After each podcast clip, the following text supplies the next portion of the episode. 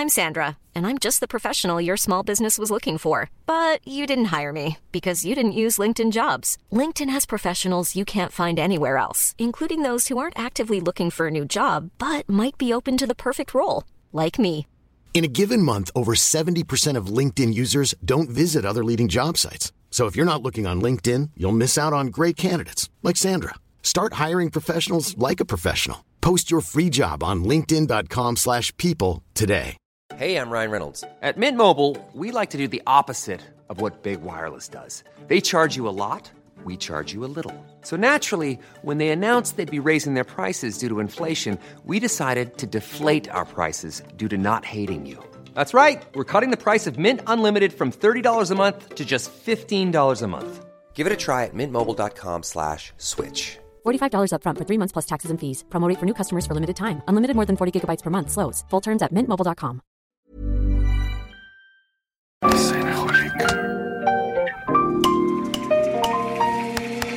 Bienvenidos a Designaholic, el podcast que amplifica la conversación sobre la cultura del diseño y las industrias creativas a través de sus protagonistas. Acompaña a Jorge Diego Etienne mientras comparte su pasión por el diseño con los temas más importantes de la actualidad y el análisis de objetos que han hecho historia o están marcando tendencias. Bienvenidos. En el episodio de hoy, Jorge Diego y Alex visitan el showroom de Molteni en Monterrey para analizar el sillón D154 de Gio Ponti. Conversan sobre la empresa Molteni que continúa siendo una empresa familiar e impulsa el legado del diseño italiano. Al igual, platican sobre Gio Ponti y la trayectoria como arquitecto que lo llevó a desarrollar este icónico diseño. Bienvenidos a otro episodio de Cenaholic.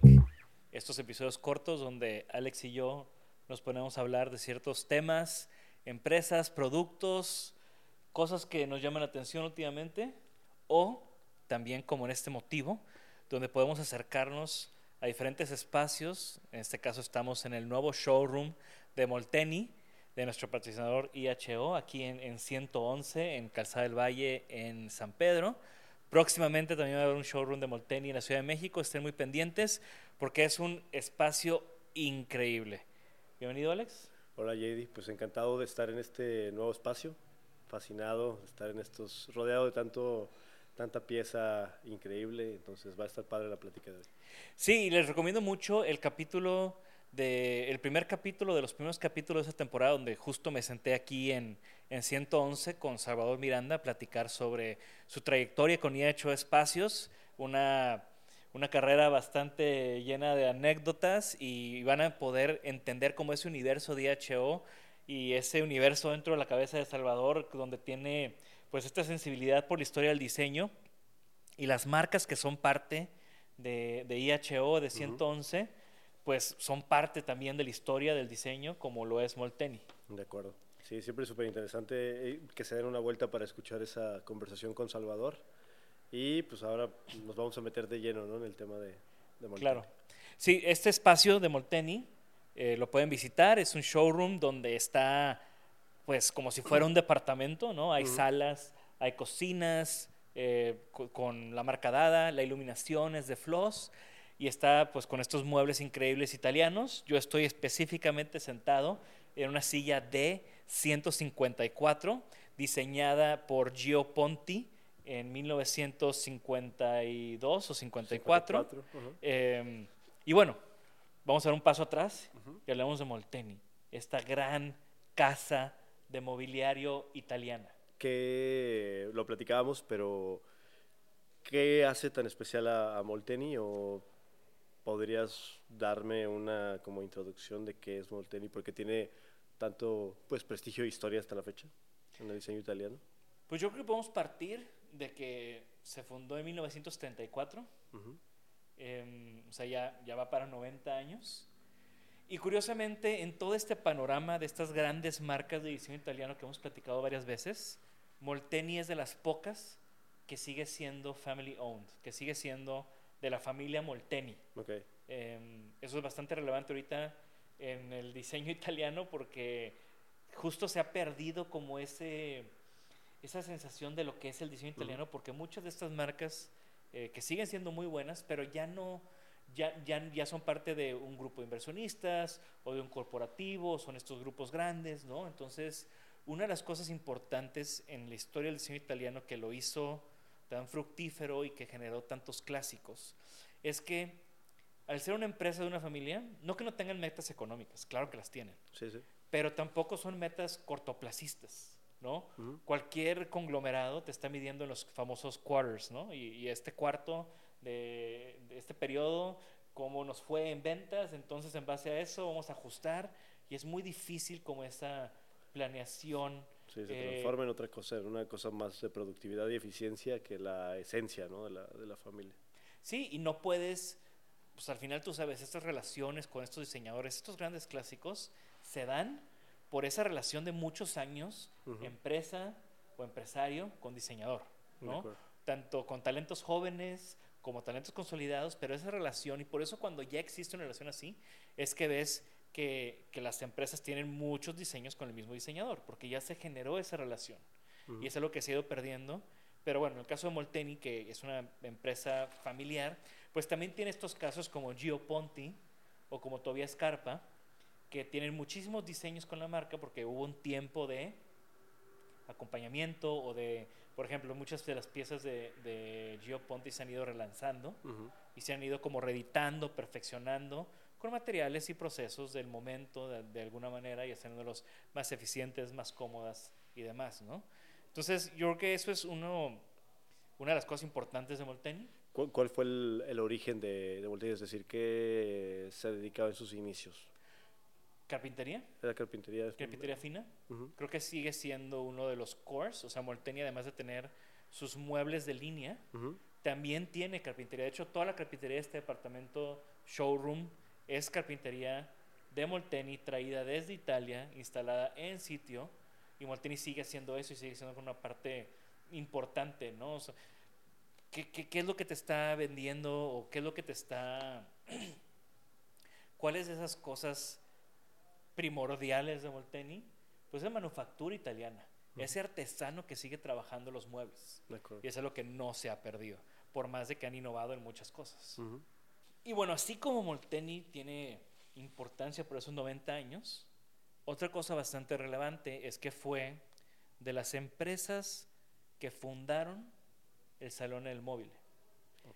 Esa feria que ahora es el epicentro del diseño global en cuanto a mobiliario, que estamos a un par de días de irnos para allá. Sí, sí, estamos grabando esto en abril, no estoy seguro cuándo vaya a salir. Eh, 12 casas o 12 empresas fueron las fundadoras del Salón del Móvil. Ok. Hoy en día creo que nada más permanecen tres de esas 12 casas siendo family owned. Ya. Molten es una de ellas. Y el Salón del Móvil ya tiene 60, 65 años, no estoy seguro. Tiene más de 60 años. Y pues regresamos a lo mismo, la importancia no solamente en la industria, sino también en la historia del diseño que tiene este evento. Ujú. Y Molteni es parte primordial Parte primordial. de, de, de este, de esto, ¿no? De acuerdo. No, entonces tiene un papel súper súper relevante, digo, lo podemos ver. Eh, ¿qué, qué- vamos, a, vamos a abordar algún tema en específico, me parece. Pues sí, a mí, me de- gustaría, a mí me gustaría hablar de esta hermosa silla que sacamos. De ¿no? esta Te silla que- decía, es la, la, la única e inigualable D154 de, de Gio Ponti. que no encontramos por qué se llama así, pero Si alguien sabe, digo, seguro Salvador sabe por qué se llama así. sí, sí. Eh, pero bueno, la D154, eh, diseñada por Gio Ponti. Ujú. Gio Ponti es un nombre que tiro mucho en el estudio. Entonces, frecuentemente lo escuchamos eh, nombrarlo por tu parte, pero pues, aprovechando, pues mm, cuéntanos un poquito más de Gio Ponti, o sea, Gio Ponti, diseñador milanés. diseñador de este, o sea, es una generación mucho antes de los maestros que conocemos como Sotzas, como Mendini. Gio Ponti es de una generación antes. Em, fundó su estudio en el 23, en 1923. ok, Eh, tenía varias, varios partners en o sea, ese momento. hace 100 años nada más. Hace 100 años exactamente. Y bueno, como todos los diseñadores en Europa, interrumpidos por guerras, interrumpidos por ciertas situaciones sociales, económicas, políticas, pero Gio Ponti su carrera fue bastante, bastante fructífera y hay muchas cosas que le podemos agradecer a Gio Ponti y los diseñadores hoy en día. Por ejemplo, Gio Ponti fundó la revista Domus Ok, en 1928. La encabezó por mucho tiempo, se fue, fundó otra revista, regresó y, y- y volvió a trabajar en Domus, una revista que es de, o sea, al, al menos yo sigo leyendo en su versión digital Domus. Eh, tuvo un- platicamos con Mario Ballesteros en, en la entrevista que le hicimos sobre su tiempo en Domus México y la relevancia de la revista Domus, eh, bastante, bastante importante. Eh, Gio Ponti pues es arquitecto, tiene obras importantes, en Italia sobre todo, en Milán la icónica Torre Pirelli, Torre Pirelli. que como, cual- como toda torre importante ya se le, se estampó en algún momento una avioneta. Eh, y también Gio Ponti diseñó el Museo de Arte de Denver, Ok. fue una de sus últimas obras en Estados Unidos. Y, y a mí algo que me vuela la cabeza de Gio Ponti es que tuvo varias villas, casas en Venezuela. Sí, pero bueno, no hemos encontrado como exactamente por qué la relación. Pues al final había mucho dinero en Venezuela en, Mm. en esos años. Eh, esta silla, de hecho, fue diseñada para Una esa casa, casa, ¿no? Planchard, Plancart, en, en Caracas, Venezuela. Ujú. Eh, obviamente esta familia de la clase alta, social, ¿no? Y que apoyaban artistas, escritores en esos años. Y, y bueno, eh, Gio Ponti, de seguro esto fue parte de un proyecto arquitectónico de una de esas villas que hizo en, en Venezuela. Eh, no es la silla más conocida de, de Gio Ponti, ¿no? La, la icónica superleyera que hoy en día produce Casina, es como la silla de, de de Gio icónica Ponti. de Gio Ponti, sí. pero para mí ha sido como todo un viaje de descubrir a Gio Ponti. O sea, yo siempre digo que tengo ahorita como dos obsesiones, que es Gio Ponti y Frank Lloyd Wright, Ujú. que es de nuevo como gente que fue una generación antes de, de los que los que fueron parte de esa popularización del diseño en los que en los 90 ya eran grandes maestros, regreso de Torre Sotzas, Mendini y demás, porque pues a mí a mi edad sí me tocó vivo de Torre Sotzas, ¿no? Ujú. sí me tocó que siguiera produciendo ya muy grande de una edad avanzada, pero pues sí me tocó esos vivos, Alessandro. Mendini, eh, Sí, la última etapa, pero Exacto, entonces se escucha nombrar mucho más, porque por más de que ya estaban al final de su carrera, pues el Internet ya existía, entonces hay material claro. de ellos, entrevistas y demás, ¿no? Frank, alguien como Frank Lloyd Wright o como Gio Ponti, que fallecieron mucho antes que yo empezara mi carrera como diseñador, pues batallo también, y mucho antes que el Internet fuera lo que es, pues batallas un poco más en encontrar información. De acuerdo. Y justo yo encontré mucha información de Gio Ponti en una exposición que me tocó en el Museo de Artes Decorativas de París, en, ha de haber sido en el 2019 o 2018, no lo recuerdo. Y una se llamaba Tutto Gio, ¿no? Ujú. Entonces había todo lo que te puedes imaginar de Gio Ponti. Y a Todo- mí, ¿De productos diseñados? de todo. Wow. Y es de las cosas que tú sabes que a mí me fascina mucho, como esa, esos diseñadores multifacéticos. Porque en esa exposición vi mobiliario, el mobiliario que ya conocía, pero encontré también muchas piezas que no conocía, que tal vez ya no siguen en producción, vajillas, cosas en plata, en cerámica, muchas ediciones de Domus, textos, textiles, eh, hasta cuchillo, cuchillería, ¿no? Entonces, como todo ese mundo de Gio Ponte que yo no conocía fue bastante revelador, porque de nuevo es como antes de como lo conocido o lo, lo- lo muy popular del diseño, De no que. Gio Ponti no sea popular, sí lo es bastante. Y, y entonces para mí esa he ido descubriendo Gio Ponti, he intentado compartirlo con otra gente esa fascinación de, de por, por Gio Ponti Sí. y, y en esa exposición fue que pude como abrir mi panorama, compré el libro y algo bien curioso de Gio Ponti y Frank Lloyd Wright es que me gusta mucho cómo pensaban, me gusta mucho su trabajo, pero tú sabes que yo siempre estoy buscando como referencias o información, cosas que pueda trasladar, que pueda tomar como punto de partida, inspiración para otras cosas. Y por más de que ambos son sumamente inspiradores, no he encontrado la manera de como de codificar su trabajo para encontrar elementos que yo pueda traer hoy en día. Y, y- y sigo sin entender como por qué, Pues eso está interesante. ¿No? O sea, tienen tu toque de místico ahí de que no, no, no es tan fácil leerlos, como dices, ¿no? Como codificarlos para traerlos al presente, pues tienen ahí algo complejo de distinta manera. Sí, tú ves esta silla Sí. y es bastante única. O sea, Ujú. creo que no responde a una tendencia. No. ¿no? Es una silla de 1954. eh, hoy en día forma parte de esta Geo Collection de Geo Ponti Collection de Molteni. Eh, en el 2012 recibió como un poquito más de amor. Se retrabajó Ujú. eh, con materiales, procesos y la ergonomía también. Y al final es, es, es muy elegante. Ujú. Y esa es de las cosas que creo que destacan mucho. Igual y por eso batallo, ¿no? Porque igual yo no soy tan elegante. Pero a mí el trabajo de Gio. Ponti se me hace sumamente elegante. Muy, muy elegante. Digo, este en particular tiene como esta forma como de pétalo, ¿no? De, que, que- se abre sutilmente, pero tiene una base muy, pues, con mucho peso, ¿no? En, la parte del asiento, como que se abre suavemente. Cuando la ves sin una persona sentada, pareciera como más grande de lo que es, cosa que también como juega con la percepción.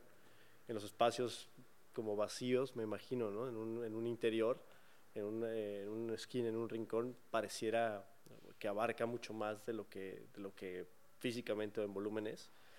Pero yo creo que eso es su misma composición, ¿no? Como de apertura, como de, de amplitud, digo, así como está sentado ahorita con los brazos recargados, Como jefe. como jefe. ha- Hace eso, ¿no? Y luego baja en la parte de, de la espalda, entonces como que esta ligera eh, como propagación, ¿no? De la forma hace que, que la percibas de maneras distintas. Ya con alguien sentado arriba cobra mucho más sentido las dimensiones y la proporción. Y, y es interesante, o sea, al final también es una de esas sillas que podría estar volteado viéndote hacia ti, Ujú. podría estar viendo hacia otro lado, o sea, también es como bastante... Sí, pues es como estarte girando bastante y los brazos como que encuentran su, su propio lugar, ¿no? Entonces, muy elegante. Y escultórica. Esta la tenían en otro, en otro cuarto, la jalamos ahorita para grabar. Ujú. Por lo general no está aquí en medio de un pasillo. Y, y, y en ese cuarto que la tenían, en una esquina, pues también es como muy, muy escultórica, ¿no? Sí, cuando le pegan los rayos de, de- de luz, tiene este especie de labio, ¿no? Que se forma en todo el perímetro, que hace unos juegos de luz muy interesantes, muy bonitos. Digo, y en esta aplicación de este textil también se siente todavía como más cozy, ¿no? Como más abrazadora, eh, pero es, es una pieza súper elegante, súper elegante. ¿Tú crees que es la pieza más elegante que hemos tenido en el podcast? Eh, mm, creo que sí, que puede, puede competir, ¿no? Con, Sí, ¿no? sí, yo creo que sí. Digo, aparte en este, en este como tono ocre, ¿no? Como y, y- y de peluchito fino, yo creo que la, la convierte en, sería candidata a ser la más elegante que hemos tenido. Cuando tú ves, cuando tú ves una pieza de, de mobiliario, ¿qué es lo primero que te llama la atención? O lo primero que, que buscas. Bueno, es que creo que ¿A nosotros dónde, se- ¿A dónde se va tu ojo cuando ves Creo, una que- creo que nosotros tenemos un sesgo muy grande, ¿no? Como, como diseñadores. O sea, por ejemplo, ahorita no he dejado de ver las costuras, ¿no? O sea, que se me hace muy bonito el detalle de la costura, el detalle de, de cómo está plegada la, la tapicería, ¿no? Porque pues, evidentemente es una forma compleja, ¿no? No es, no es una forma recta. Entonces, de- con, con los muebles tapizados tiende a irse mucho ahí, digo, confiamos y Molteni tiene una gran calidad, pero pues siempre va el ojo a ver los detalles. En los detalles donde hay uniones y pliegues, es generalmente donde puedes notar la calidad de, de- de- de algún mueble tapizado, y en este caso pues es súper fino. Y creo que ahí, y, me- y me gusta mucho el peso visual que tiene. ¿no? A mí lo que me está llamando mucho la atención, ya sentándome, Ujú. es eh, este labio. Sí, este labio que... O sea, como que puedo entender que es cómo construyeron el cuerpo, ujú. pero este labio creo que Sí, es- bastante, de nuevo, nosotros como diseñadores estamos buscando el cómo hicieron eso, Ujú. que no es tan, o sea, que está chistoso porque tal vez a un ojo no entrenado ve la silla y pues, qué padre, ¿no? ujú, Pero un ojo entrenado es como que, ok, muy bien la silla, ¿cómo hicieron eso? ujú. ¿No? Es la- como la primera pregunta. Sí, y el labio aparte va como descendiendo, o sea, se hace más... Se hace más delgado, por decirlo, menos remetido, y conforme sube se hace más extendido. ¿no? Entonces hace que la mano siga por sí misma la misma eh, la- el grosor, y eso creo que lo, eh, como dices, ¿no? lo, lo notas, eh, pues nosotros que estamos como constantemente viendo esto, pones atención en los detalles donde hay mayor riesgo de que se note o no la calidad, y pues en este caso obviamente brilla ¿no? por, su, por su hechura súper fina. Sí, pues creo que, de nuevo, ¿no? creo que se ex- expresa toda esa calidad y ese craftsmanship italiano. O sea, lo escuchas mucho, lo escuchas mucho, pero no es hasta que te sientas en una pieza así que realmente te das cuenta a qué se refiere e- e- ese pues esa gloria del diseño italiano y de la manufactura italiana, ¿no? Y creo que esta silla de 154 de Gio Ponti para Molteni es, es em- em- embodies, ¿no? Representa muy bien Sí. ese tema de, de lo hecho en Italia. Sí, la, la, creo que, como dices, ¿no? cuando te sientas y cuando la, la experimentas, eh, cambia la perspectiva. En este caso, poder atestiguar cómo, cómo, cómo es la manera en que te envuelve. Y, cómo se, y a mí lo que siempre me encanta de estas piezas es que la forma en la que se adapta a distintos tipos de cuerpo, distintos tipos de postura, es increíble, ¿no? O sea, como no, hay, no está diseñada para una sola eh, tipo de, de persona y de postura, sino es perfectamente adaptable con una forma muy, muy orgánica desde el inicio, entonces eh, es increíble. Ah, bueno, también otro detalle que, que me encanta es que las patas salen ¿no? completamente del cuerpo y se ven incrustadas como mágicamente, ¿no? desde la base hacia el, hacia el piso. También el que, el que la, de la pata, al- digo, del cuerpo al piso haya un poco espacio, también le da esta sensación de, de pesadez eh, elegante ¿no? que, que hemos hablado. Muy bien, pues ya desnudamos la silla por completo. Eh, y creo que es un perfecto, una perfecta manera de invitaros a todos a que conozcan este espacio de 111 y en específico este nuevo showroom de Molteni que como les platicamos está montado como un departamento y así te puedes como imaginar muy bien cómo se vería un proyecto con carpinterías de Molteni, con los muebles de, de Molteni, con las cocinas de Dada, con las lámparas de Floss, todo integrado en, en- en un solo concepto, como muy, muy bien armado aquí por nuestros amigos de, de 111 y, y de IHO. Así que visiten el espacio. No nos queda más que agradecer a nuestros sponsors. Qué chido es tener, poder tener esas conversaciones sobre sus productos en este, eh, que son piezas tan importantes en la historia del diseño y compartirlas con nuestra audiencia. Esto fue Isanaholic. Recuerden que la manera en que nos pueden ayudar, en que nos pueden apoyar en este proyecto es compartiendo eh, los episodios, compartiendo nuestros posts, recomendándonos con un amigo, dejando sus comentarios. Siempre estamos, Alex y yo, muy pendientes de lo que nos escriben. Gracias, Alex. Gracias, JD. Pues un placer estar aquí siempre, como dices. ¿Tú también estuviste cómodo ahí? Va mucho, ¿eh? Bastante, bastante. Digo, sí, sí envidié un poco tu, la silla que te tocó a ti, pero la verdad es que aquí no le pide nada, ¿eh? Tenía Ah. que tener como a nivel de cancha la descripción. No, esto está bastante cómodo también. No me quejo, no me quejo. Muy bien. Gracias a Jorge Bryan detrás de los teclados y a todo el equipo de producción de Isanaholic. Nos vemos en la que sigue. Gracias por escucharnos. Por favor, suscríbanse al podcast y síganos en nuestras redes. Nos pueden encontrar como Isanaholic MX. Y para que la conversación continúe, deja tu comentario. Me interesa mucho conocer tu opinión. También te puedes registrar a las 5 de la semana un newsletter con lo más relevante del diseño, arte y arquitectura directo en tu mail. Mi nombre es Jorge Diego Etienne y esto fue Isanaholic.